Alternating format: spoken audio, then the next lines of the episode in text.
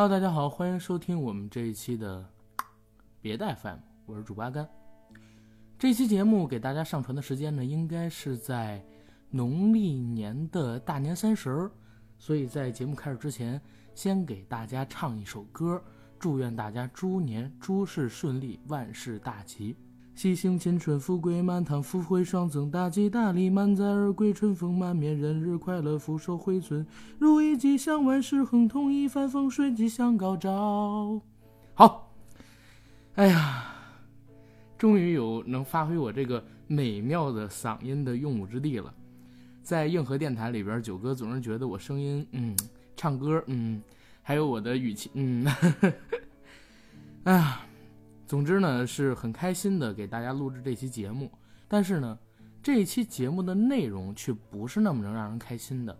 我想跟大家聊一篇昨天我在网上看到的文章，这文章的名字叫《李雪琴》，我很痛苦，但我想让别人快乐。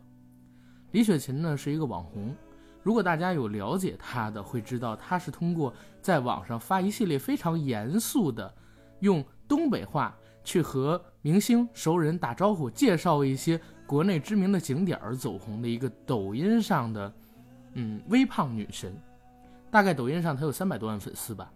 走进大家的视线，是因为这位叫李雪琴的朋友呢，在去年的十一月份左右的时间里，发布了两条视频。这两条视频，我给大家简单的复述一下。吴亦凡你好，我是李雪琴，我现在在清华大学的门口，你看，这是清华大学的校门，多白。另一条是，吴亦凡你好，我是李雪琴，我今天来到了圆明园，你看这是圆明园，多棒！你吃饭没呢？吴亦凡也用类似的东北话给他回复了一条视频，是说，李雪琴你好，我是吴亦凡，你别管我在哪儿，你看这灯多亮。因为这个视频，所以李雪琴突然之间就红了，在网上被转发了很多次。抖音上的粉丝呢开始快速的积攒，在今年的一月份，他接受了 GQ 报道的采访，在采访的过程中，他讲了一些他成名前的事儿，还有他成名之后所遇到的事情，我觉得跟阿甘是很有共性的。其中呢，提到了在今年的一月份，李雪琴因为自己，嗯，有抑郁症吧，应该可以这么说，有抑郁症上的困扰，所以使用水果刀进行了割腕。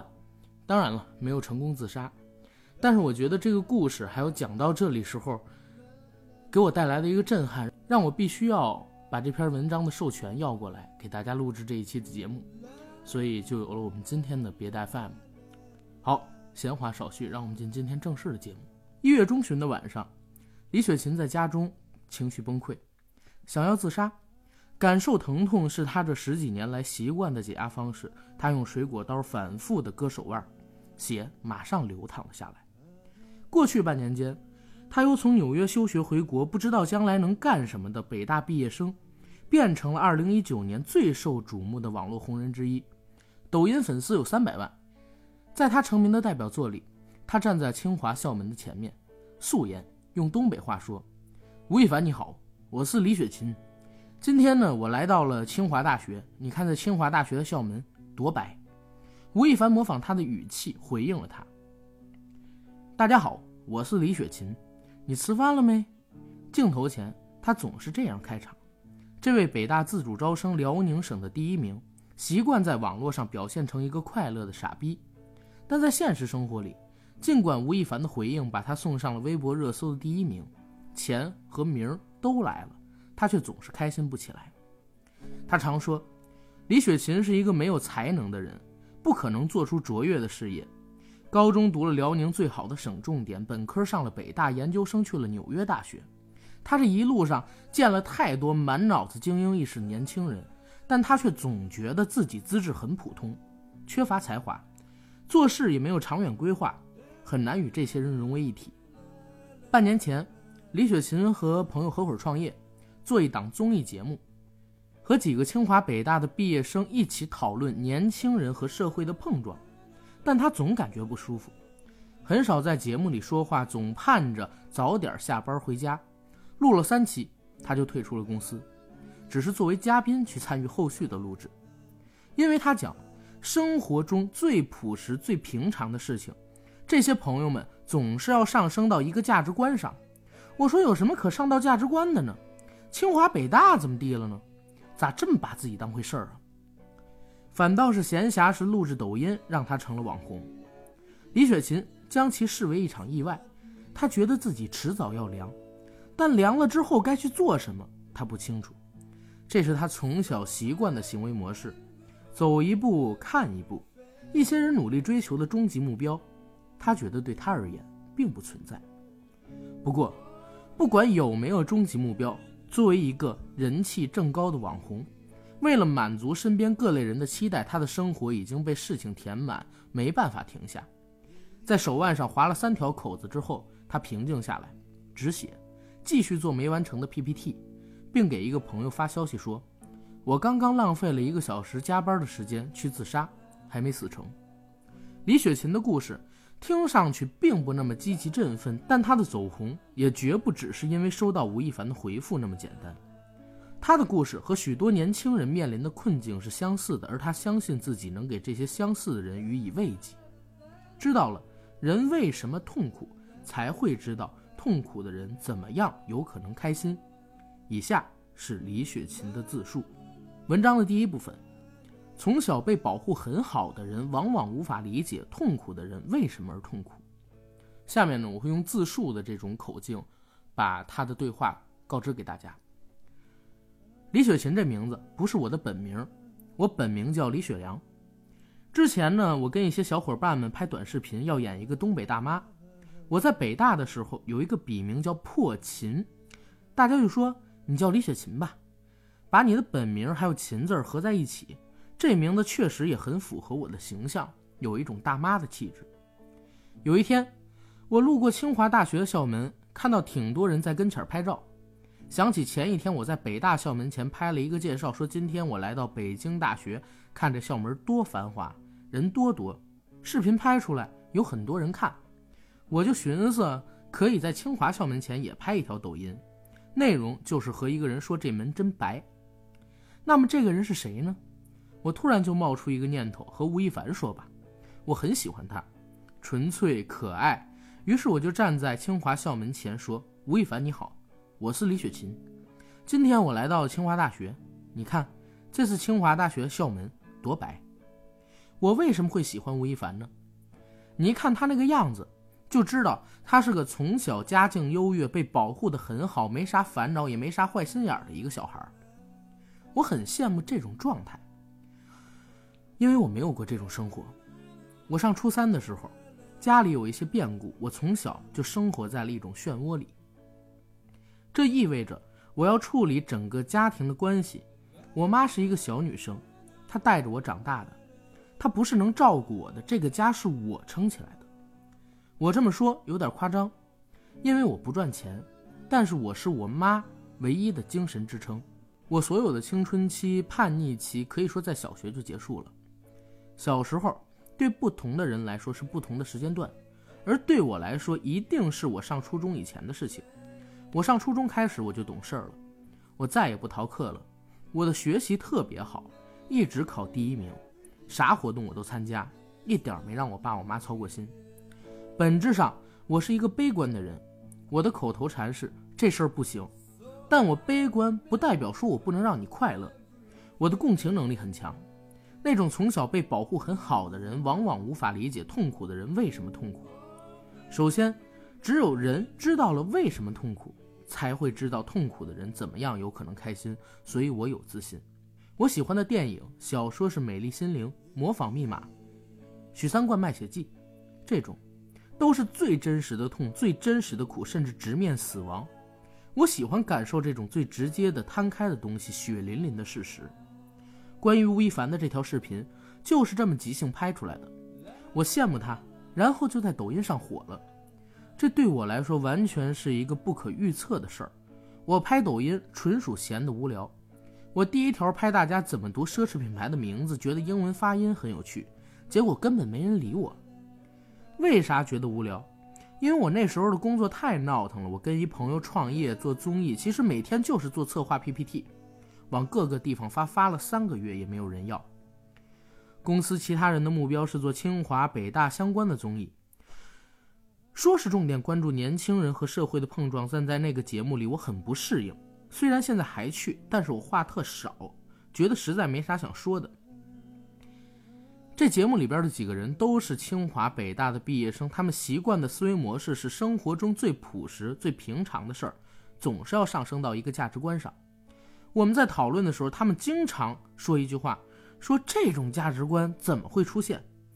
我说有什么可谈论价值的呢？清华、北大怎么地了呢？咋这么把自己当回事儿啊？你经历过啥呀？你就跟人家讲这些，就给人家传输价值观。我做的特别别扭。每天就盼着下班，拍完了赶紧跑。人说你是北大的，你要怎么样怎么样？我说北大为啥就不能做个废物呢？我的思维是和他们反着来的，我就是要把那些东西给消掉。每个人的生活方式都是值得尊重和理解的，你不应该用一个很标准的价值观去说教别人或引导别人。我特怕我自己的一言一行影响到一些人，尤其是未成年的小朋友。我很怕，因为我的一些思维方式影响他们的人生。我觉得特别厉害的人才有资格影响别人，而我又没啥能耐，没什么才华，也没啥特殊爱好。这儿呢，其实就引发了我挺多的共鸣。其实咱们老听友都知道，我也是上初中的时候家里边遇到了一些事儿。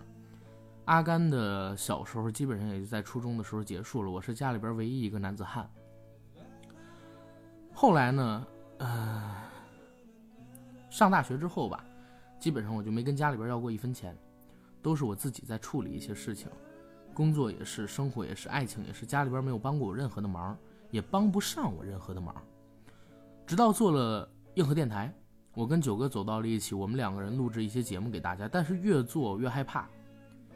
为什么害怕？因为我总害怕自己的一些言行影响到其他人的人生，就像李雪琴所说的一样。因为我也觉得自己其实没什么太多的本事，我怕我的一些上纲上线影响到许多人未见成熟的价值观，影响到他们自由发展的灵魂，所以，我总是或者说我在后期吧，就是节目越做我就越恐惧，越不敢发表比较有针对性或者极端言论的观点。我不太认同李雪琴刚才一句话，她说她觉得特厉害的人才有资格影响别人。我觉得是，没有任何人有资格影响别人，只有人说，在你无意的情况下被别人理解，而别人愿意跟随你去做一些正常的事儿，那个影响我觉得是可以的。但是没有任何人可以主动的、有意愿的，或者说有资格的去影响任何人的价值观养成跟人生。文章第二部分，能逗别人开心和能让自己开心是两回事儿。我在抖音上发视频。对输出观点特别谨慎，几乎不发表自己的态度。我都是分享我的生活状态，讲段子逗乐子，让人开心。我觉得可能自己真的擅长让别人开心。朋友圈、微博、抖音，基本上这三个社交平台发的都是很快乐的东西，但不是说我想让大家觉得我自己快乐，而是我能让别人哈哈哈。就是别人在我的内容下面评论里面发哈哈哈哈。这都是让我非常舒服的一件事。阿甘也是这样的。这种心理本质上的指向是什么呢？我觉得是我在找寻存在感，找认同感。这种思维习惯很小就有了。初三家里出事儿之后，我就觉得我一定得撑着，我不能倒，因为我成绩一直很好。那以后我还必须得考第一名，哪怕我考第二名，大家可能都会觉得完了，家里边的事儿耽误这孩子了。我不能让大家有这种感觉，尤其不能让我妈有这种感觉，不然她就崩溃了。那个时候我妈情绪不好。我初三的时候，我是我妈唯一的发泄出处，可能就是我写完作业在家看个电视，我妈就会把我一顿骂，而我呢只能忍，我得哄她。那个时候我从来没在家人面前哭过，我每天上学在外边哭，难过了哭完了回家，然后再把我妈安抚好。甚至我高考结束的时候，我觉得考得不好，然后我很沮丧的时候，我妈自己就沮丧了，我还得忍着沮丧，先把他哄开心，假装很开心。就我一直在过这种生活，但是能逗别人开心和能让自己开心，这是两回事儿。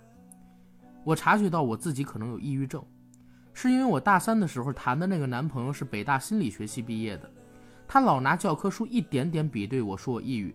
说你这个表现就是教科书级的抑郁表现。就比如说，咱俩聊着聊着，桌上的笔掉地上了，我情绪一下就掉下来了，然后不爱跟别人说话，每天就沉浸在那个悲伤里边，每天自责，什么事儿都是我的错。举个例子，比如咱俩今天约好了一起看电影，然后我临时有事儿没去，你自己去的路上丢了个钱包，我就觉得这事儿真赖我。其实对方没怪我，但我自己会去归因。如果我跟他去了。他就不会丢这个钱包了。所以，我跟那个男朋友谈了一年多，他就老拿教科书比对我，说我抑郁。我听了心想：我靠，我抑郁症呢？我这么朋克吗？我得了这么哲学的病吗？这么诗人的病？但我也觉得没影响我生活，只是我情绪不好。后来，自杀倾向比较严重了，才影响生活。我特别有仪式感，在家里动刀子，用刀割腕。当时是一种宣泄式的、表演式的自杀，其实都要自杀了。那我心想，赶紧看医生吧。我跑去北大心理中心，可那老师也不是想治好你，他就想看住你，让你别出事儿。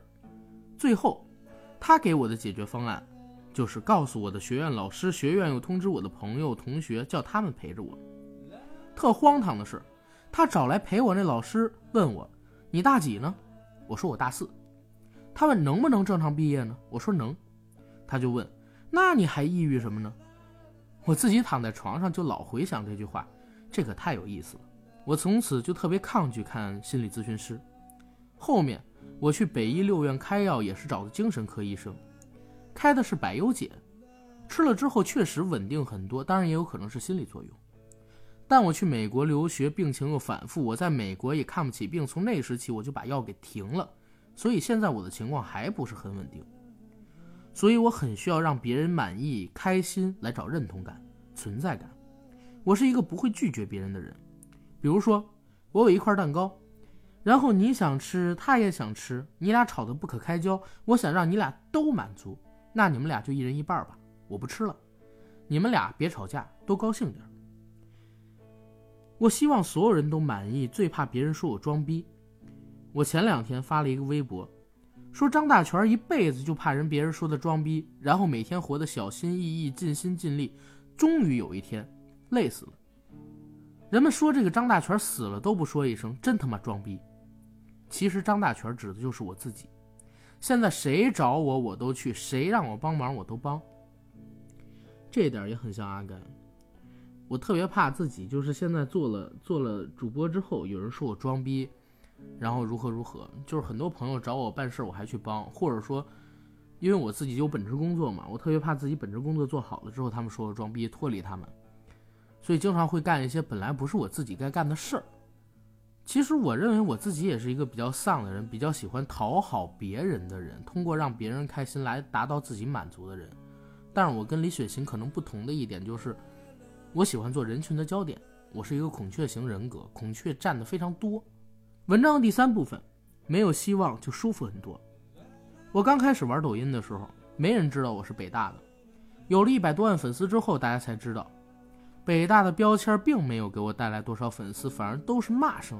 他们说：“国之重器，你就来干这个呀？”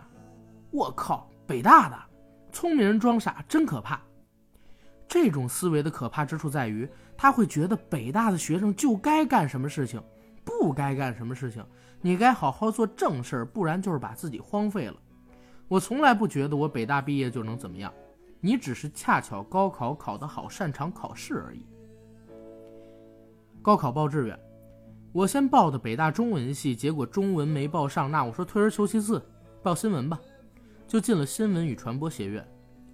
这学院很有意思，来的基本上都是亚北大线调剂进的。有少数真的是想学新闻的。大一大家都去团委工作，我去团委值班。赶上毕业季，老师同学就会聊说谁谁谁去哪儿了。羡慕的都是去银行、房地产，没有人听说过去什么媒体的。上课那老师啥水平，一听就听出来，我觉得挺水。那时候给我的感觉是。大家的主要想法就是挣钱，铁肩担道义，做学问，去做一个为国为民的记者或者是知识分子。没有，我觉得没这气氛。我想过转系，但中文系不能要我，因为中文系对成绩要求还挺高。但我大一高数只考六十三分，所以就想还是在新传凑合过吧，也可以不用见人，很好，我就躺着，是真躺着，字面意思、人生意思上躺着，连活动我也不参加。北大很多同学其实他也不喜欢自己学的专业，不知道学了有啥用，但是好学生当惯了，不能接受自己比别人差。我跟他们是反的，我想的是我终于不用当好学生了。我在北大，身边这么多牛逼的人，我终于可以理直气壮的考倒数了。但是后来我发现不能这样，身边的人都在为未来做打算，我也得想之后怎么办。到大二的时候开始学习专业课之类的了。那一年我拿了奖学金，我也没去上过啥课，我在忙着搞对象。但是可能那些课程比较适合我，像什么广告策划这种课，我天分就很高。有一些需要硬背的东西，我前天晚上看了一宿，第二天就能考九十多。后来我觉得我可以出国去读个教育学硕士，当时在线教育是个很热的事儿，我想读完了就回来在教育行业里赚钱。但是我这申请结果并不好，纽约大学去了之后发现他其实教你怎么在纽约给各个种族的人当英文老师。就在那时候，抑郁症又犯了。纽约楼又高，路又窄，晴天又少，扛不住了，厌学情绪很严重。按理说课程很轻松，但就是学不下去。到了二零一八年六月，正好我当时朋友在创业，想让我跟他干，我就回来了。但我也说了，我在那个节目很不适应，这肯定不是长远的打算。我这辈子从来没做过长远的考虑打算，没意义。我觉得这个时代变化的实在太快了。你做下半年的考虑可能都没意义，不知道会发生什么。经历过太多次你有一个期待，然后瞬间扑灭了的事情，这会让人很失落，很失落的。而我又不太喜欢承受这种失落，那我干脆就不要希望，没有希望就舒服很多。文章的第四部分，可以让你先稍微放松放松，我觉得也算功德一件。自从吴亦凡这视频火了。每天都是各种各样的人来找我，然后我又想让他们每个人都开心，这是我最大的毛病。就最近这半个月吧，每天我就从睁眼开始回微信，回到后半夜睡觉，还没回完，第二天睁眼再回，然后每天东跑西颠，连饭都吃不上，每天都是高压的工作状态，跟各种人 say hello。我在现实生活里是很少不会跟人 say hello 的人，最近被弄得哥叫的可溜了。所以前天，我实在透不过气儿了，情绪大崩溃。我不知道拒绝谁，我也不想伤害谁。比方说，你有块蛋糕，十个人想吃，那最好就是你们一人十分之一，不行吗？但大家都想要至少一半，甚至想独占，那你说我咋办呢？而且你说多大点事儿，我算个啥？抖音三百万粉丝而已，我也不是什么名人。这么忙，说到底都是在满足别人的需求和期待，我自己的生活就没有了，这让我苦恼，特别苦恼。但是我又想让大家都开心，那我选择牺牲自己去满足别人。我心里清楚，这种所谓火了的状态是不可能持续的，但我知道这种不叫影响力，只是你昙花一现式的一个热点事件，和贾君鹏“你妈让你回家吃饭”那个道理是一样的，注定要被人忘记。我学传媒，知道平台的调性，知道现在的趋势，也看过那么多的案例。我自己迟早有一天要凉，这个认知是根深蒂固在脑子里的。如果凉了，我就该找工作找工作。我现在起码简历上能写我曾经在抖音上有三百万粉丝。如果去做个互联网运营啥的，人家还能不要我？我也能挣钱，也能活。最近，我开始拒绝别人了。比如说，我拒绝了一个大互联网公司让我去做分享的邀请，拒绝的理由嘛是不想过度曝光，但实际的想法是懒、累了，不想讲了，就这么点事儿，反复讲来讲去不值得。我特佩服一些人，比如有毅力能坚持一件事儿的人，或者比我聪明有天赋，这些人可能天塌了，他们顶着，我心存敬佩和感激。比如说你是个作家，你这辈子有所成就。电影导演，你拍出了一个被世人铭记，然后带有思考的作品，你有所成就。我敬佩他们知道自己要啥，还知道咋努力。知道自己该咋做，我觉得挺厉害。我现在连自己要啥都不知道，所以我就不知道我该往哪个方向努力，也不知道具体该做啥。你看我目前所拥有这些专业呀，还有我的职业，我觉得看着都不像是个会最后有所成就的路径。可能我有钱了，我老了，我给别人捐钱，但这也不能算我自己的成就。我爸就很希望我成成为一个能够帮助别人、对社会有贡献的人。那我就说，我现在就想好好活着。把我的日子过好，我能力就到这儿了。包括就北大这个环境，我觉得北大已经算是国内十八九岁顶尖青少年聚集的一个地方了吧。但其实你会发现，大多数人其实也是些普通人，天天看那些 GPA、谈恋爱、搞得傻乐呵的那种社团、保研、出国之类的事情。至于保研出国是为了啥，想清楚的人也不是很多。现在做的事儿，我尽力了，我能让别人开心。哪怕只是两分钟而已，但那也不错。那天我去美团分享，我的一个师姐说：“她说我真实的看到了我愁云惨淡的同事们在听你分享的这半个小时里露出了开心的笑容。”我说：“你说这话，我就觉得我值了。”我心里当然非常清楚，我带给别人的快乐，那不可能是延续的。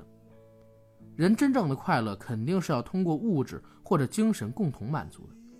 我只能满足你两分钟，我确实没办法让你精神富足，但我可以让你稍微放松放松，这也算是功德一件。